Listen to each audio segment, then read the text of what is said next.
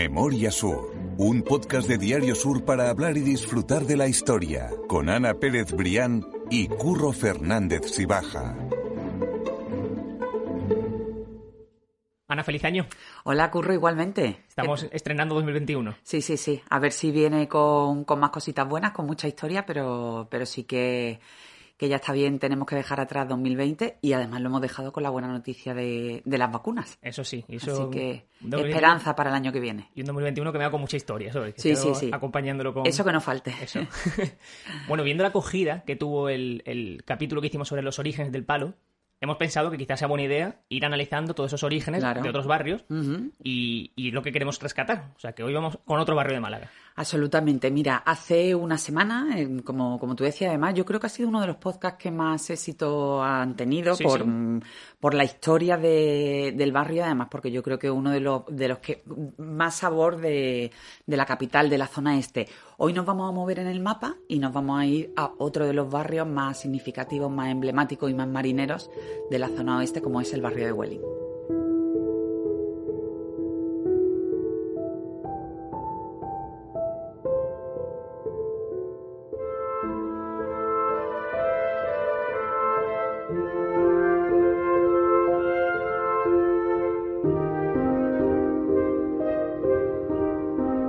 Diciendo hace un momento, que cuando hablamos de esa Málaga este, pensamos en el palo, pero si vamos justo al otro extremo de Málaga, el barrio que se nos viene es Welling. Está casi el barrio hermano, ¿no? El barrio sí, de, de Welling que tiene, que tiene muchísima importancia en la historia de la ciudad, no solo por la propia importancia, valga la redundancia, de, de ese barrio, sino porque fue el primer asentamiento obrero de, de la capital y, aquello la, la verdad es que marcó mucho la idiosincrasia y toda la evolución de, de esa zona a finales del siglo XIX, que es lo que vamos a hablar hoy. Me Estabas Ujú. diciendo que fue barrio obrero, que todos pueden imaginar que es por todas esas chimeneas que están alrededor de, a lo largo, perdón, de la, de la costa. O sea que... Sí, algunos, de hecho, algunos de los restos todavía se, se conservan hoy. Efectivamente, bueno, ya por empezar con, con la fecha, el, el origen del barrio de Welling se remonta en torno a 1870 y, bueno, tiene un nombre propio. ¿Por qué se llama el barrio de Welling? Pues como muchos de los barrios de Málaga, eh, toma su nombre del impulsor de la persona responsable de aquel desarrollo, que era un industrial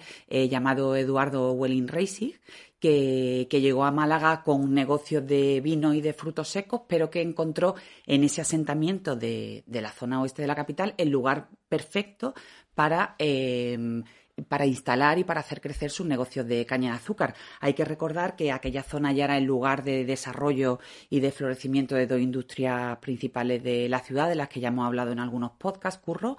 Eh, por recordar, eran las industrias textiles de los Larios y la industria siderúrgica de Manuel Agustín Heredia, que creo que fue el protagonista de nuestro segundo podcast. Exactamente, eso es. Sí, sí, Manuel Agustín Heredia. También hablamos de su hija y de toda esa familia eh, industrial y que hizo de Málaga una ciudad más grande en, eso, en ese tiempo. Sí, absolutamente. Entonces, bueno, la, llegada de Eduardo Welling Reisig lo que hizo fue un poco completar ese triángulo, ese tercer vértice con el negocio de caña de azúcar y, bueno, convertir e- e- ese lugar de la playa de San Andrés, de ese entorno de Welling, pues en un, en un espacio absolutamente eh, fundamental para, para el desarrollo de la Málaga de la época. Buceando en el libro Los barrios de Málaga de Julián Sesmero, he estado leyendo que de Eduardo eh, Welling Reisig se sabe poco, pero de lo poco que se sabe es que fue la tercera generación de, de los Welling en Málaga y que eran de ascendencia inglesa por el apellido, Sí, sí, o sea sí. que en ese sentido sí, sí se conoce. Y también se sabe que fue a Nueva York y ahí es donde en torno al año 1840 desarrolló un interés por los negocios y cuando volvió a Málaga ya desarrolló también todo ese esa industria que, que Sí, le sí. caracterizó. Lo puso en marcha y además con su llegada pues se puso ese germen, ¿no? Ese desarrollo de otra de las grandes familias que también hemos hablado, los Heredia, los Lori, los Larios, los Welling, son otra de las grandes familias que, bueno, que contribuyeron a ese desarrollo de, de, de la Málaga que hoy no sería lo que es sin esa aportación de industriales extranjeros que decidieron venir aquí y probar suerte con, con un buen resultado, ¿no? En el caso de, por ejemplo, de los Larios y los Heredia, ya lo hemos comentado, desde La Rioja, pero otros comerciantes y otros industriales de- del extranjero que vinieron aquí y decidieron sumar desde esta parte de- del sur, ¿no?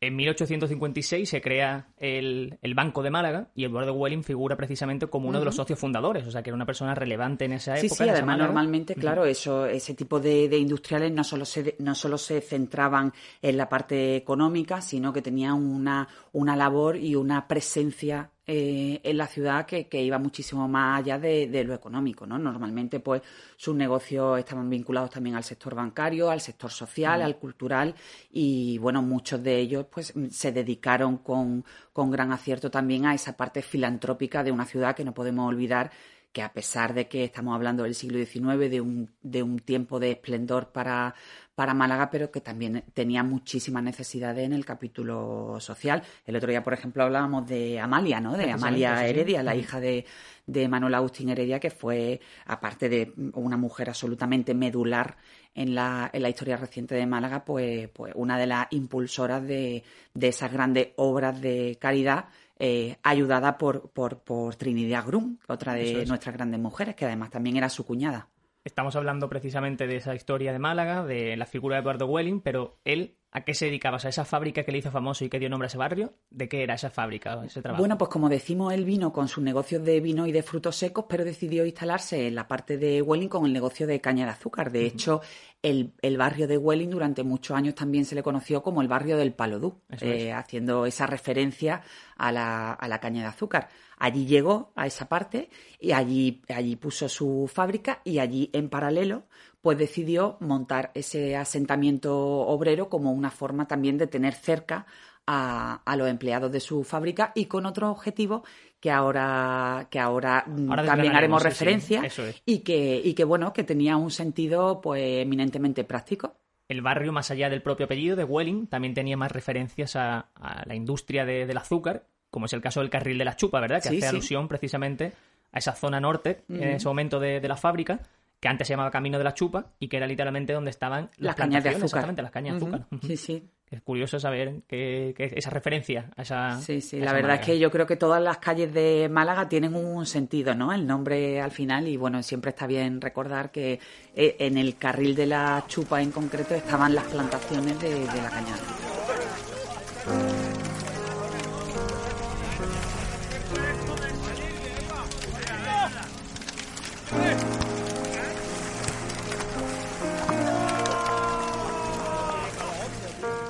Decíamos que fue el primer barrio obrero de la capital, pero antes de llegar hasta ahí, ¿Dónde vivían los obreros, Ana, y en qué condiciones vivían? Pues mira, los obreros vivían básicamente en los llamados corralones. La gente que nos esté escuchando probablemente habrá escuchado en uno en, muchos momentos de su vida los corralones, sobre todo de los barrios del Perchel, de la Trinidad, que por cierto, tenemos que hacer un podcast también de estos barrios que son absolutamente señeros y, y imprescindibles en Málaga. Eh, pues como te decía, vivían en esos corralones y con unas con unas condiciones de habitabilidad pues que, mm, que brillaban por su ausencia el tema de la, de la salubridad y de la comodidad de, los empleados, ¿no? Eh, eran edificios en los que cada familia ocupaba una sola habitación y que los servicios comunes tipo cocina o aseos pues eran compartidos, ¿no? Entonces, bueno, es fácil eh, hacerse la idea de que, de que esas condiciones de, de, los obreros, con todos los hijos, con las mujeres y tal, todos viviendo en los corralones, pues no eran las mejores condiciones para, para desarrollar una vida eh, familiar y, social de relaciones incluso entre las propias familias, pues eh, razonable, ¿no? Yo creo que todo el mundo sabe lo que son los corralones, pero bueno, por si alguien no, no lo sabe o es incluso fuera de Málaga, son esa estructura, digamos, de edificios alrededor de un patio central, sí, ¿verdad? justo. Y ese patio central que se tipo patio y, y, edificado, eh, y en las edificaciones, bueno, pues todas las plantas, ¿no? En, en, vertical hacia arriba, pues se repartían entre, entre las familias que se dedicaban. Eh, muchos de los corralones estaban dedicados a una parte concreta de, de la industria, para que también fueran compañeros los que compartían esa... esa esa vivienda, ¿no? La vivienda y trabajo al final pues establecían unas relaciones muy estrechas entre los trabajadores. Y ahí, que como decíamos antes, esa, esa idea de, de Welling que decide pedir permiso en el ayuntamiento en, torno a los años 60, en concreto en 1868, pide permiso al ayuntamiento para eh, comenzar a construir en esa parte de Welling, donde ya estaba su, su industria de la caña de azúcar, pues aproximadamente medio millar de casas que se, que se dedicarían a su, a su empleados, que de esa manera salían de los corralones y tendrían ya viviendas independientes para estar cerca de, la fábrica. Las viviendas, la verdad es que estaban moderadamente bien para las condiciones de las que venían. porque tenían, eh, me comentaba más rubio, que no la, hemos, no la hemos hecho referencia aquí en ningún momento de, del podcast, pero yo creo que, que, merece su huequecito, porque ella es la responsable de Cultopía, que es una empresa de gestión cultural, que es la que un poco ha puesto esa semilla, ¿no? De ese amor eh, de, por la historia en Málaga. Y bueno, y me comentaba que en esa infraestructura que, que, alumbró Eduardo Welling, pues ya cada vivienda contaba con un dormitorio, una alcoba principal y una cocina para cada familia. Y además tenía un pequeño patio para jardín con, con su lavadero y con criadero para, para los animales, para las gallinas o, o como cebadero de, de cerdos, ¿no? Entonces, es decir, que eran unas condiciones francamente mejoradas con respecto a la de los, corralones. Claro, eso en comparación a los corralones, que decimos que vivían hacinados, con un baño incluso prácticamente por, por, por corralón, ¿no? Por bloque, sí, sí, es una diferencia enorme y una calidad de vida para los trabajadores. Hombre, hay que decir que cuando Eduardo Welling pide ese permiso al ayuntamiento para comenzar la construcción de, las viviendas, todavía no había llegado el saneamiento a, a la zona. El saneamiento a la zona llega en torno al año 1915, cuando ya el, ayuntamiento dota al barrio de, la infraestructura de alumbrado, de alcantarillado, es decir, de, ya unas condiciones de, vida razonables, ¿no? Independientemente de esas viviendas ya que eran unifamiliares. En este punto del podcast, los oyentes pueden pensar en la generosidad que tuvo Eduardo Welling a la hora de construir un barrio para sus trabajadores, de la fábrica que, si no me equivoco, se llamaba El Brillante, pero fue más que eso, porque él también lo que estaba era solucionando una serie de problemas que surgían o que le podían surgir con los trabajadores, ¿verdad, Ana? Sí, sí, sí, eran problemas que surgían en los corralones, ya todo el mundo se puede imaginar lo que era, lo que era aquello, y entonces de aquella, con, con aquel gesto, Eduardo Welly lo que se garantizaba, además la comodidad de tener a su gente alrededor, ¿no? Se garantizaba una cierta eh, paz social porque, bueno, la, actividad en los corralones eh, no solo se centraba en lo familiar y en, y en la rutina, sino que en esas zonas comunes de las que hablábamos, pues, bueno, los trabajadores de la fábrica se reunían y hablaban de sus condiciones de trabajo, muchas de ellas, como hemos dicho, francamente mejorables, y eran el origen y el germen de muchas de las revoluciones y de las huelgas que después se exportaban a las fábricas, se, se trasladaban y que ponían realmente a los empresarios de la época en situaciones francamente eh, complicadas, ¿no? Entonces, em, Eduardo Welling con esa idea de sacar a sus trabajadores de los corralones dotarles de unas condiciones de vida francamente mejorables y además separarlos, separar a las familias por viviendas, también se garantizaba esa paz laboral, ¿no? En su propia fábrica. Claro, literalmente alejando, eh, distanciando los trabajadores uno de los otros. sí, como se dice, divide y vencerá, ¿no? Exactamente, esa idea revolucionaria también la estaba consiguiendo alejarla de, la cabeza de los, de los trabajadores. Sí, sí. Y luego, aparte, también había un, un detalle que me ha llamado la atención y es que los capataces de la fábrica, ¿verdad? Vivían en unas casas con dos alturas. Claro, porque, también cierto control sobre Absolutamente, lo que quería era eh, reproducir la estructura, la, jerarquía de la fábrica se reproducía también en las casas, de manera que los capataces eran los que tenían las viviendas a dos alturas para que, para que ellos, al asomarse literalmente a la zona ya de vivienda, pues fueran capaces de controlar eh, lo que ocurría en la fábrica y lo que ocurría también en el barrio.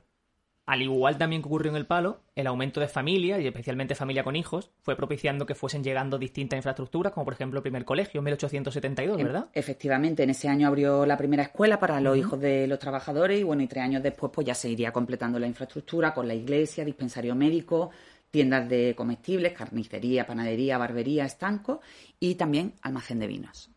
O sea que ya era un barrio que estaba cada vez más. Sí, claro, era un barrio en pleno, en pleno desarrollo, ¿no? Y, la verdad es que, se convirtió, eh, como decimos, en el primer asentamiento obrero donde toda la vida giraba en torno a la fábrica, pero que fue creciendo también en paralelo con esa, con esa infraestructura em, habitacional, ¿no?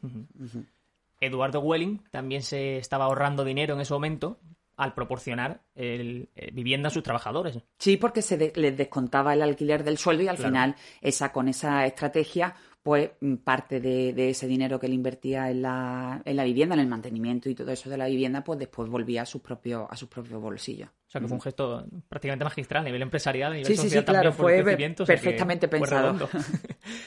Realmente esa época fructífera, estamos en la década de 1870, no duró mucho, ¿verdad? No fue un legado muy largo sobre el tema de, sí, justo, azúcar. él tuvo un problema, él tuvo sí esa, él, tuvo esa visión privilegiada de, de, hacer su propio barrio, ¿no? Con su fábrica y la vivienda de los trabajadores, pero no contó con que ese floreciente negocio de la caña de azúcar al, que él se incorporó en torno a la década de los 70, pues iba a tener muy poco tiempo más de, esplendor, ¿no? De hecho, otros empresarios también habían, habían ido invirtiendo en el sector, pero poco a poco, en torno a 1884-85, pues ese, ese esplendor pues comienza a apagarse pues, por una serie de circunstancias que tampoco tenían que ver con el propio negocio, sino porque las heladas, por ejemplo, afectaron durante unos años eh, muy gravemente a los negocios de la caña de azúcar y también la competencia exterior había comenzado a ser feroz y, lógicamente, terminó por afectar a todo ese sector de la caña de azúcar en Málaga, ¿no? Esos trabajadores que fueron dejando la fábrica progresivamente se fueron incorporando al resto de fábricas de alrededor, decías tú antes, de la familia Lario, de la familia Heredia, porque al fin y al cabo esos trabajadores hacían falta también y el resto sí, justo, al final hacía falta mano de obra cualificada que, daba igual que funcionara en la fábrica de Welling o en la fábrica de Los Larios. De hecho, cuando ya se plantea ese ocaso del barrio de, de Welling tal y como él lo, lo había alumbrado, que incluso llegó a tener que, cerrar la fábrica, Welling llegó un acuerdo, a un acuerdo con sus amigos los Larios y los Heredias para pasarle todas esas casas con los trabajadores y en paralelo también la mano de obra. Y entonces esos trabajadores se fueron incorporando a la fábrica de los Larios y los Heredias, dejando ya un poco para, para esa historia, ¿no? para esa historia del barrio, pues la industria de la caña de azúcar como decimos entonces, el barrio de Welling no dejó de ser un barrio industrial y de hecho hubo también una, una famosa harinera, Harinera San Simón, que tomó el relevo de, ese, de esa, el, brillante, esa fábrica del brillante y que se situaba muy cerca de la calle de Sostoa, o sea que fue un barrio siempre, siempre ligado con la industria. Sí, sí, efectivamente. Siguió desarrollándose y, y bueno, yo creo que, que Welling al final ha, sabido conservar ¿no? ese sabor de, de barrio obrero, barrio abierto al mar y, y bueno, un barrio que, que, yo creo que todos los malagueños queremos, pues además por la cercanía que tiene, ¿no? Esas playas y esos lugares que a ti te gusta mucho, Curro, eso, la gastronomía que siempre sabemos que tenemos que hacer guiño, bueno, pues uno de los lugares al que siempre hay que volver, ¿no? Sí, sí, desde luego. Ese barrio ya es muy distinto, sigue siendo un barrio obrero, un barrio mucho más masificado, pero como tú dices, con muchísimo encanto y, que seguimos visitando. Absolutamente, siempre lo haremos. Eso es.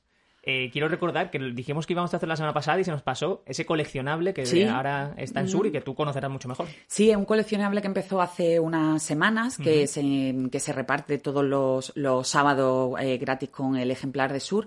Bueno, y que en aproximadamente una docena de capítulos pues recorremos partes eh, curiosas e, e, imprescindibles de la ciudad de Málaga, personajes, acontecimientos. Arrancó con Calle Larios, pero bueno, hablamos también de esa, de esa importante presencia industrial eh, de la provincia de Málaga, hablamos de los Larios, de los Heredia, de los Welling, por supuesto, hablamos de las grandes sagas familiares de Málaga, de cuáles fueron los diferentes emplazamientos de, del Ayuntamiento de Málaga, desde la Plaza de la Constitución, donde estuvo originariamente, hasta, hasta el Paseo del Parque, la Catedral, la vida y obra de Torrijos, que yo creo que merece, que merecían un coleccionable en concreto, es la parte del puerto, es decir, es un recorrido bastante, bastante completo y además muy visual porque incorpora una fotografía antigua que yo creo que les van a encantar a los, a los, a, la gente que nos escucha, a la gente que lo lea.